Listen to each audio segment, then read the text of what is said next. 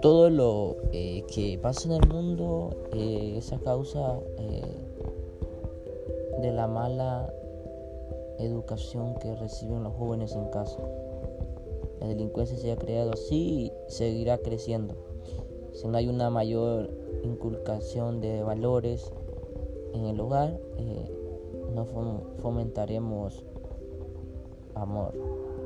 Dado caso que se da por la desintegración de la familia, por peleas, por abusos infantiles. Es donde los jóvenes se rehusan a buscar acojo en las pandillas. Ellas son su familia, ellas son todos.